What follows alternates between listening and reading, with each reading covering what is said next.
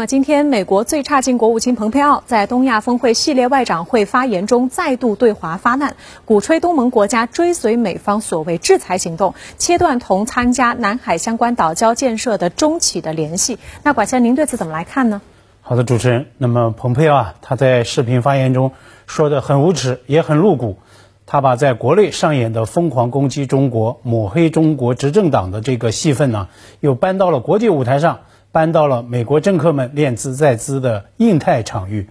蓬佩奥啊，他完全忘掉了所谓美国首席外交官的身份，他不做丝毫的掩饰，直接呢挽起袖子向东盟十国外长来喊话：Don't just speak up, but act。别光说，要真干。而美国最烂国务卿他鼓吹的所谓行动呢，正是此前美方对二十四家中企实施的所谓制裁。那么，蓬佩奥也在讲话中再度对中国执政党发起污名化攻击，竟然指责不要让中国执政党轻易从我们、从我们的人民这里走开。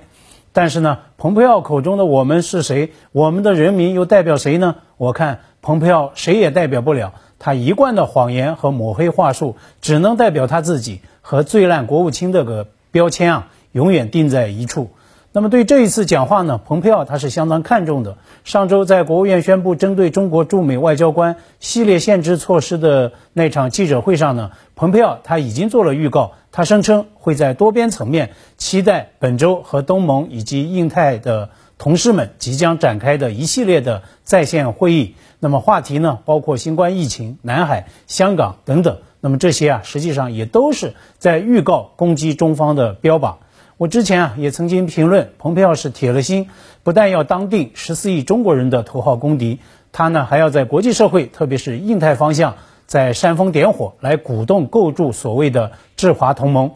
蓬佩奥今天针对东盟的喊话，选了一个小切口，也就是呢上了美方所谓实体名单的那二十四家中资公司。那么至于印太其他方向，那么美方的动作可能就会更大了。上周啊，蓬佩奥的副手比根已经在公开演说中谈到升级美日印澳安全对话机制，也抛出所谓印太版北约这样的一个舆论气球。那我们看到今天呢，印度的媒体都在显著报道，日本和印度昨天正式签署了军事后勤以及情报互助协定。那么这也预示着这四个国家的军事协作和安全互动呢，可能会提速升级。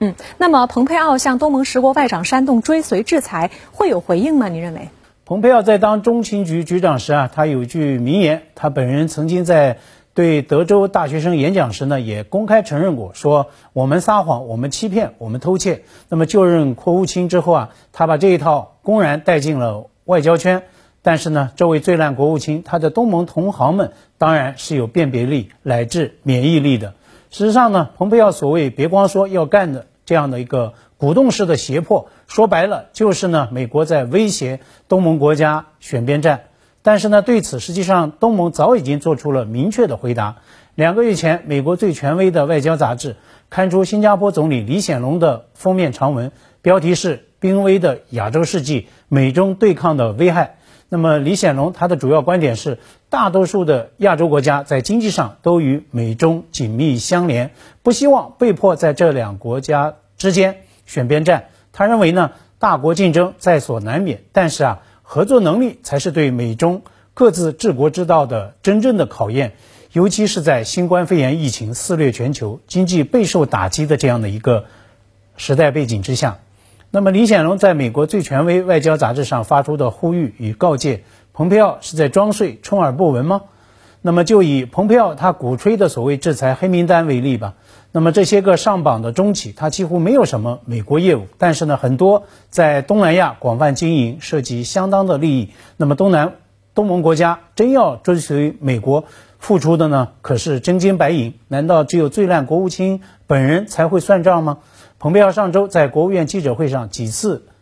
提到菲律宾，显然对他是有期待的。但是呢，今天法新社发自河内的电稿说，菲律宾上周就已明确表示，美国挑头，菲律宾不会追随，因为啊，菲律宾气虚中方的投资，所以啊，蓬佩奥要鼓动东盟搞所谓制华同盟，这是注定破产的一个图谋。更何况，蓬佩奥最烂国务卿的这顶乌纱帽到底还能够戴多久？现在呢，也是一个大的问号。嗯，那么事实上呢，中美外长已经在外长系列会上隔空激烈交锋。王毅在前一天的发言中指责美国成为南海军事化的最大推手，他也强调，东亚峰会是领导人引领的战略论坛，从来不是介入别国内政的场合。那对此您又如何来分析呢？实际上呢，这种在国际多边场合中美之间的激烈交锋，或者说是隔空互枪，正在成为两国关系的某种常态。一定程度上，这也是中美关系这一全世界最重要双边关系紧张程度和内在压力的投射与度量。南海军事化无疑是本次东亚峰会外长系列会的会场内外的一个主要的话题。法新社今天的电稿说，作为会议东道主，越南方面对南海最近的军事事态表示严重关切。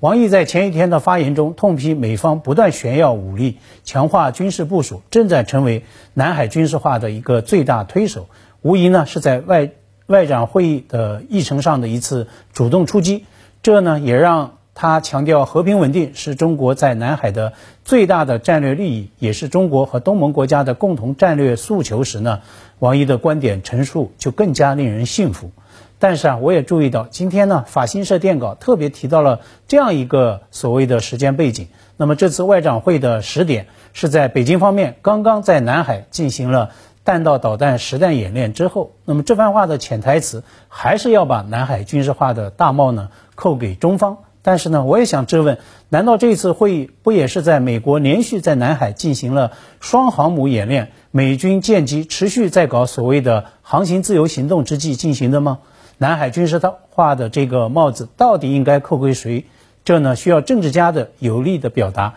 同样需要媒体的高效传播。一句话，我们需要更多的强力麦克风。